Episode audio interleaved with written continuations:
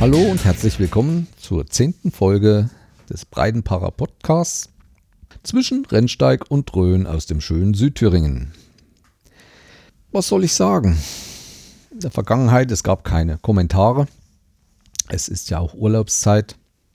Ja, vielleicht ist auch mein Gebiet, über das ich hier spreche, nicht so jedermanns Sache. Und die, die es vielleicht interessiert, doch nicht so mutig sind, unbedingt zu schreiben. Aber ich denke, anhand der Abrufzahlen werde ich diesen Podcast doch weitermachen und werde bei Gelegenheit auch mal wieder ein bisschen Werbung dafür machen. Ja, deswegen gab es halt im letzten Monat nichts weiter. Es gab weder gute noch schlechte Kritik. Trotzdem würde ich mich immer wieder freuen, wenn ihr mir mal entweder Kommentare schriftlich oder im Audioformat zukommen lassen würdet. Ihr könnt mich auch per E-Mail direkt anschreiben. Schreibt dazu, dass ihr nicht genannt werden wollt und so weiter, so dass ich doch mal vielleicht in Erfahrung brächte, wie gut die Soundqualität bei euch ankommt, wie gut das alles mit dem Feed klappt und mit dem Abonnieren, ob ihr Podcast-Catcher habt, äh, bei denen es nicht funktioniert und sonstige Sachen. Es hat sich viel ereignet im letzten Monat bei mir persönlich und deswegen wird es in dieser heutigen Folge auch noch nicht um die Karten gehen beim Orientierungslauf. Aber ich denke, auch sonst wird es euch nicht langweilig mit den Themen, die ich heute euch mitteile und ich fange am besten gleich an. Die letzte Folge war gerade im Internet veröffentlicht. Da klingelte es bei mir an der Haustür und ich war hoch erfreut, dass ein Handwerker endlich vor der Tür stand. Ich habe beabsichtigt, schon im letzten Jahr mein Außengelände um mein Haus, also auf meinem kleinen Hof, zu verschönern, indem ich äh, die Einfahrt und so einiges mit Pflaster bestücken wollte. Ich habe schon vor ein paar Jahren mal am Eingang selbst Pflaster gelegt und so weiter und habe gemerkt, dass der Aufwand doch ganz schön gewaltig ist. Man muss ja ähm, Kies ranfahren lassen, man muss ähm, Frostschutz ranfahren lassen. Ich habe das damals mir hinschütten lassen, habe es in die Schubkarre geladen, selber hingeschüttet, habe mir einen Stampfer ausgeborgt und so weiter. Das wollte ich nicht nochmal, weil auch die Fläche diesmal etwas größer war. Nach dem Ausmessen im letzten Jahr kamen wir so auf 40 Quadratmeter. Bei diesen 40 Quadratmetern ist es nicht geblieben. Es ist letztendlich das Doppelte geworden. Es sind 80 Quadratmeter geworden. Ja, ich freute mich, dass er endlich da war. Es war Anfang August. Kommen wollte er eigentlich schon seit März, April, aber er hatte dann immer Großaufträge. Es ist eine Zweimann-Firma, so dass die ständig unterwegs sind und in der heutigen Zeit einen Handwerker noch zu bekommen, ich glaube, da können andere ein Liedchen von singen. Das ist in diesen Tagen wirklich schwer und man muss froh sein für jeden, der vorbeikommt. Also fingen wir Anfang August an. Es musste einiges am Beton weggestemmt werden, es musste einiges ausgebaggert werden. Abwasserleitungen, Rohre vom Hof mussten gelegt werden neu. Und obwohl er eine Zweimannfirma war, konnte er nur alleine kommen, weil der zweite Mann auch schon wieder an einer anderen Baustelle war, die unbedingt fertig werden musste so dass ich so drei Wochen voll beschäftigt war. Frühs auf Arbeit und nachmittags so nach acht, neun Stunden, wenn ich zu Hause war, habe ich dann Arbeitsklamotten nochmal getauscht und mit Hacke und Schaufel und habe dort mit Hand angelegt. Denn alles, was ich gemacht habe, braucht er nicht zu machen und ich habe dadurch Geld gespart. Auch an den Wochenenden habe ich bestimmte Sachen gemacht. Es war halt nicht richtig vorgesehen, dass er genau im August kommt, aber ich war froh, dass er da war. Arbeiten ging auch ganz zügig voran und ich kann sagen, am letzten Montag war er dann fertig. Aber Anfang August oder schon im Juli war auch die Planung für unsere Orientierungslaufveranstaltung, die wir mit unserem Verein selber machen, in vollem Gange, so dass wir einiges mit der Organisation zu tun hatten. Wir haben dann Mitte August die Thüringen-Meisterschaft im Orientierungslauf auf der langen Distanz durchgeführt oder ausgerichtet, wie man es nennt. Und diese Thüringen-Meisterschaft fand nochmal im Gelände vom 24-Stunden-Orientierungslauf statt, wo ich ja auch eine Folge davon berichtet habe, in Etterwinden, weil die Karte neu war. Da stimmten noch alle Wege und so weiter und wir kaum noch Zeit haben, unsere alten Karten zu erneuern und auf den Weg zu bringen. Wir wurden auch diesmal wieder von den Sportfreunden aus Etterwinden unterstützt. Uns wurde das Sportplatzgebäude zur Verfügung gestellt zum Umkleiden und fürs Orgbüro. Und die Frauen der Vereine ähm, sorgten dann für einen Imbiss mit Kaffee, Kuchen, Bratwürsten und so weiter. Dafür nochmal vielen Dank. Übrigens die Folge mit den Orientierungslaufkarten, wie es sich damit verhält, wie sie gelesen werden, was für Besonderheiten es dort gibt, wird es eine nächste Folge geben, da ich die in dieser Folge nicht mehr unterbringen kann, weil es so viele andere Ereignisse gab. Ja, nun galt es im August die Hofarbeiten und die Vorbereitung und Durchführung des Wettkampfs beides hinzubekommen. Es lief auch ganz gut, wenn man das ein bisschen organisiert, hat zuverlässige Partner. Und mein zuverlässigster Partner ist natürlich meine Frau, die eigentlich die ganzen Anmeldungen und den Schriftkram bewältigt. Dann kann man da schon einiges machen. Das heißt, dass nach dem Bauarbeiten auf dem Hof ich mich abends nochmal zwei, drei Stunden hingesetzt habe und habe da am Rechner Daten eingeklopft und habe diesen ganzen Wettkampf vorbereitet. Da müssen E-Mails empfangen werden, beantwortet werden, nachgefragt werden. Diese müssen ins Programm eingearbeitet werden. Aber es kam uns noch ein anderer Umstand nicht entgegen. Das war, der Wettkampf war für Ende August geplant, an einem Sonntag. Und der Forst verweigerte uns für den Sonntag die Ausrichtung. Wir mussten uns einen Samstag suchen, das war nochmal eine Schwierigkeit für uns, weil es musste ja in allen Medien, die unserem Wettkampf bekannt gaben, geändert werden. Es mussten Vereine angeschrieben werden, dass der Termin verändert wurde. Und so führten wir dann den Wettkampf eine Woche früher durch an einem Samstag. Ja, das war nochmal ähm, ein kleiner Schock für uns, weil schrieb uns gleich, ja, an dem Tag geht es natürlich dann bei uns nicht, weil wir schon was anderes geplant haben. So haben wir auch mit sehr wenigen Wettkämpfern dann gerechnet, die überhaupt noch kommen sollten. Wir liegen so bei unseren Wettkämpfen in den letzten Jahren so zwischen 70 und 100 Teilnehmern. Wir waren auch schon mal bei einem Wettkampf über 100 Teilnehmer, 140 rum war, glaube ich, die größte Anzahl, die mal hier war.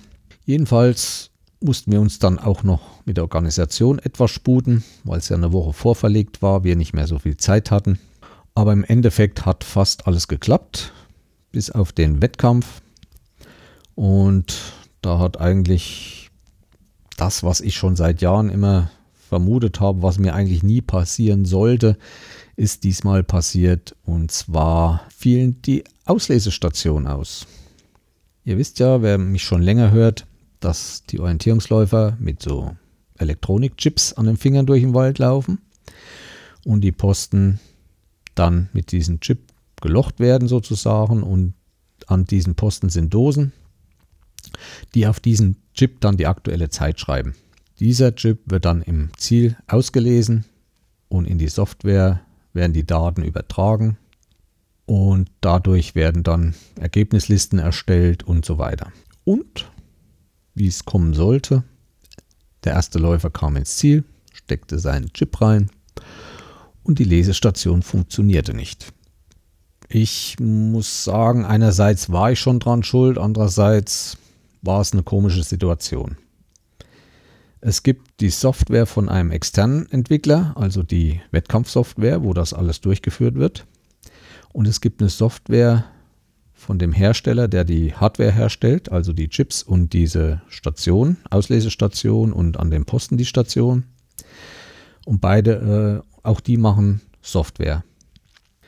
Ich habe vorher die Posten programmiert. Da müssen die Zeiten abgeglichen werden. Die müssen alle mal angemacht werden, müssen die Zeiten genau, damit alle die gleiche Zeit laufen. Und habe überprüft, ob die Nummer, die auf dem Kästchen steht, auch in der Posten eingetragen ist und das lief alles blenden. Ich habe da auch Chips reingesteckt, also die, die der Läufer mitnimmt und getestet. Lief alles wunderbar. Was ich nicht gemacht habe, weil es ist ja bei dieser Software, bei dieser Wettkampfsoftware, ist ja alles eingetragen und wenn man da zwischendurch schon mal mit einem Chip reinsteckt, da kommt eine Datenbank fast durcheinander und das wollte ich mir ersparen. Und ich habe gedacht, ja, wenn die Software das liest, da dürfte es ja dann am Wettkampftag kein Problem sein, dass die anderen das nicht lesen. So war es leider nicht. Ich stand da, habe eine halbe Stunde rumgemacht.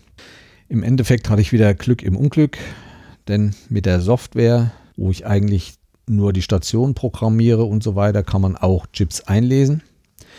Und das Gute ist, alles, was in die Auslesestation gesteckt wird, speichert die Auslesestation ab. Also jeden Chip, der wird auch nochmal in dieser Auslesestation abgespeichert. Die ganzen Daten mit Zwischenzeiten. Ich habe dann die Chips mit einer anderen Software ausgelesen. Dort hatte ich dann die Endzeit. Diese Endzeit habe ich dann per Hand in dieses Wettkampfprogramm eingetragen, sodass wir eine Ergebnisliste erstellen konnten. Allerdings das Problem war, dass es keine Zwischenzeiten gab. Aber letzten Endes haben wir den Wettkampf gut über die Bühne gebracht. Das Wetter war hervorragend und es ist schon viel wert, wenn es nicht regnet und die Läufer trockenen Fußes wieder aus dem Wald kommen. Und das ist ein schöner Wald dort in Etterwinden. Äh, sehr abwechslungsreich und halt für den Orientierungslaufsport sehr gut geeignet. Aber es gab auch erfreuliche Sachen zu melden. Und zwar bekam ich netten Besuch vom lieben Ralf, der den Podcast vom Nebensprechen macht. Unter anderem. Wir trafen uns dann in Schmalkalden, haben dort einen kleinen Rundgang gemacht, den wir auf dem Markt beendet haben und dort in einem Eiscafé einiges an Kaffee zu uns genommen haben. Ja, es war ein schöner Nachmittag. Wir haben uns sehr gut unterhalten. Allerdings sind wir immer auf berufliche Themen abgeschweift, weil wir beide denselben Beruf haben und im Nachhinein denke recht wenig über die Podcasterei eigentlich uns unterhalten haben. Aber trotzdem war es ein schöner Nachmittag. Auch die Sonne schien an diesem Tag wieder. Es war nur ein bisschen laut, weil auf dem Markt gerade eine Veranstaltung war, Tag der Sozialstation oder alles, was mit AOK und Caritas und so zu tun hatte. Die haben da Stände gehabt, wo man sich informieren konnte. Da war eine Musikkapelle dabei und so weiter. Jedenfalls sind wir dann so nach ein paar Stunden geflüchtet, sind noch mal kurz bei mir zu Hause vorbei und da konnte er sich das Trauma, will ich nicht sagen, aber diesen Haushalt bei mir auf dem Hof auch anschauen. Haben uns dort auch noch mal kurz unterhalten und danach ist er dann weiter Richtung Heimat gefahren. War ein sehr schöner Nachmittag. Ich habe wieder viel erfahren, viel gelernt und ich hoffe, dass man das mal wiederholen kann. Und ich freue mich immer, wenn mich jemand besuchen kommt. Wie gesagt, Platz gibt es bei mir, wenn auch mal übernachtet wird oder sonst was. Natürlich auch mit Wohnmobil oder Wohnwagen kann bei mir in Zukunft direkt auf den Hof abgestellt werden. Ich habe den jetzt äh, extra dafür herrichten lassen. Und ja, wie gesagt, wenn mal ein Podcaster Lust hat, unsere schöne Gegend zu begutachten und zu bestaunen, ich stelle mich da auch gerne mal als Scout zur Verfügung, als Fremdenführer, zeige ihm die Landschaft und bestimmte andere Sachen. Gerade dieses Jahr ist Schmalkalden sehr stark frequentiert von Tourismus. Wir haben ja das Lutherjahr. Einmal ist nicht weit, so eine Stunde Fahrt ist Eisenach entfernt. Dann gibt es nicht weit von Eisenach, das liegt so ein bisschen in meinem Tätigkeitsbereich. Es gibt es Möra.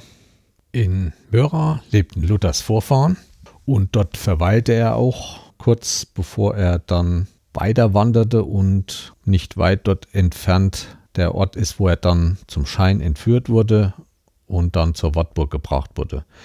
In Möra gibt es auch ein Lutherhaus, was besichtigt werden kann. Ja, und auch die Stelle, wo er dann entführt wurde, kann besichtigt werden. Und Malkalden spielt da auch keine untergeordnete Rolle. in der Vergangenheit. Einmal weilte er eine ganze Zeit in Schmalkalden. Es gibt auch dadurch noch das Lutherhaus. Es gab auch mal einen Schmalkaldischen Krieg und einen Schmalkaldischen Bund. Und das hängt alles damit zusammen und dadurch kriegen wir viel Zulauf dieses Jahr im Rahmen dieses Reformationsjahres oder Reformationsjubiläums. Kommen uns doch viele besuchen.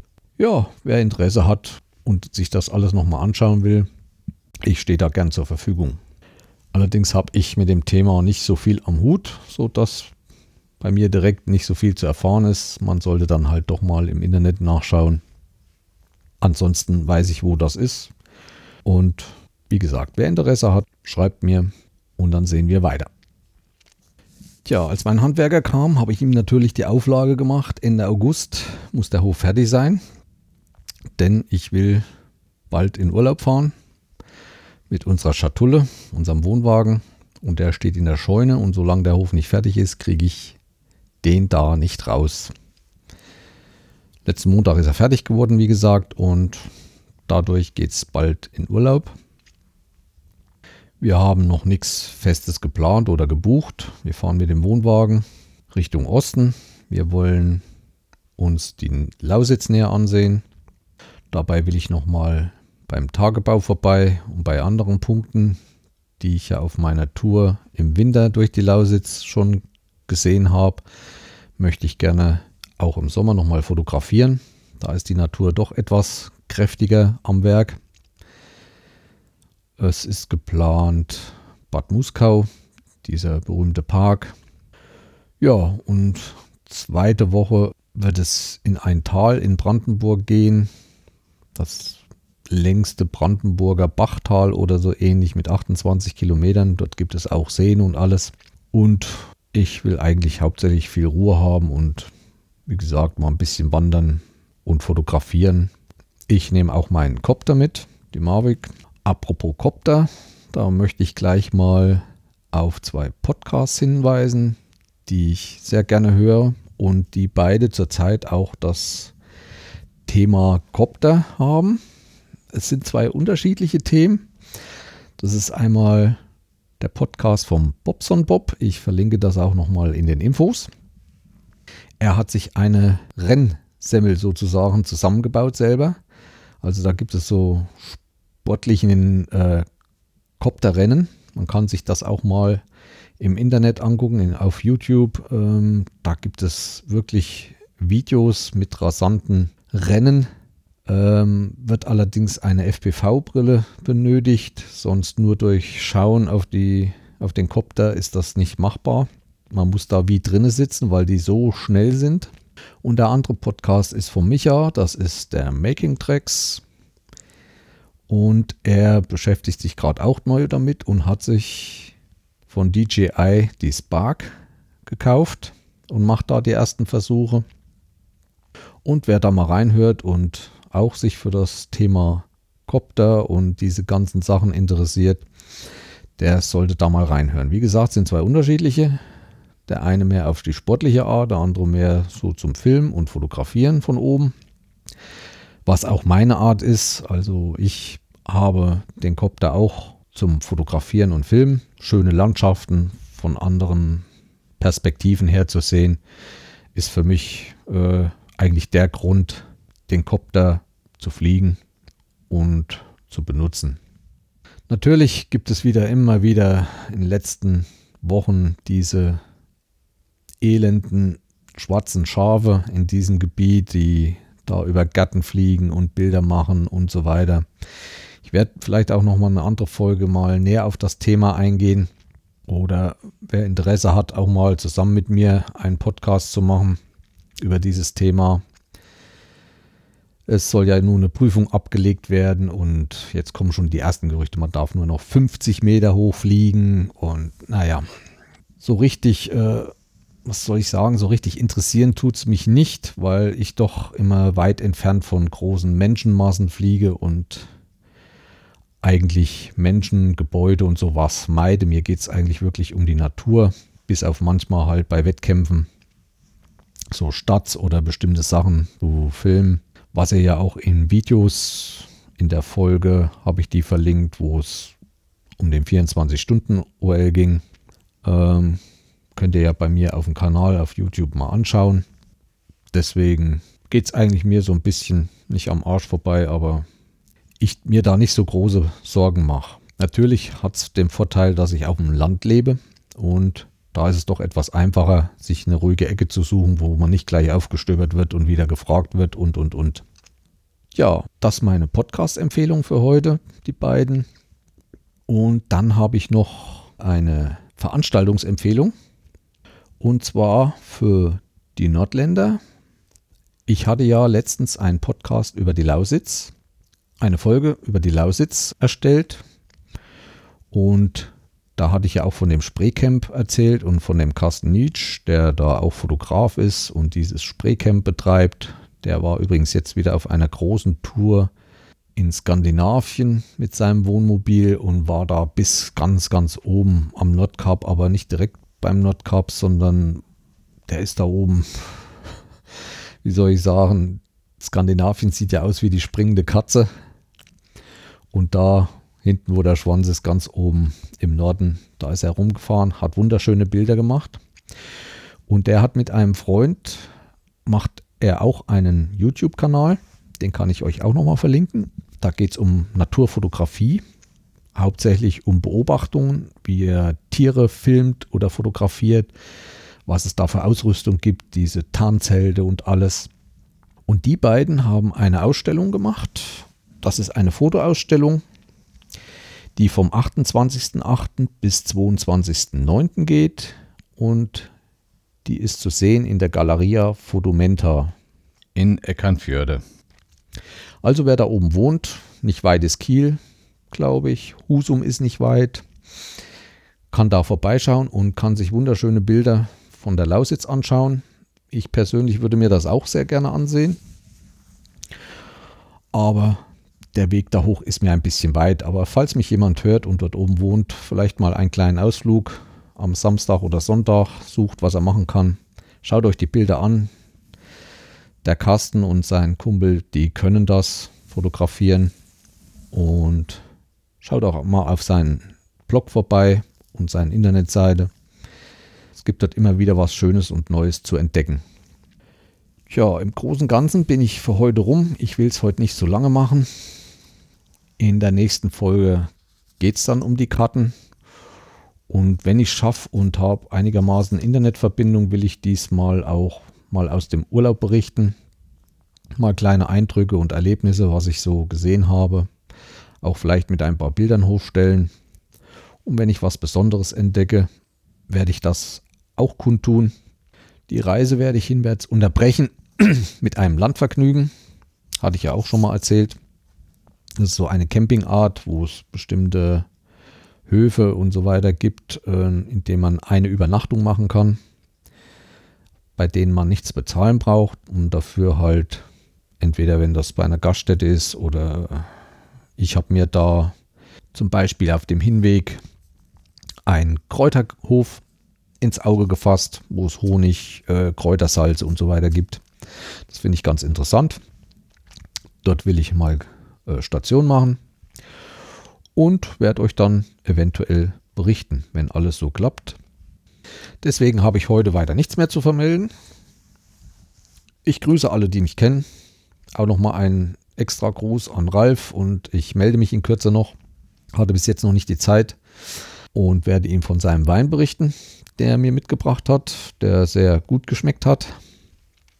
Und ja, alle, die schon Urlaub hatten, wünsche ich ein frohes Schaffen und alle, die noch Urlaub haben, den wünsche ich schöne Tage und wie immer bis bald im Wald. Euer Jens. Tschüss.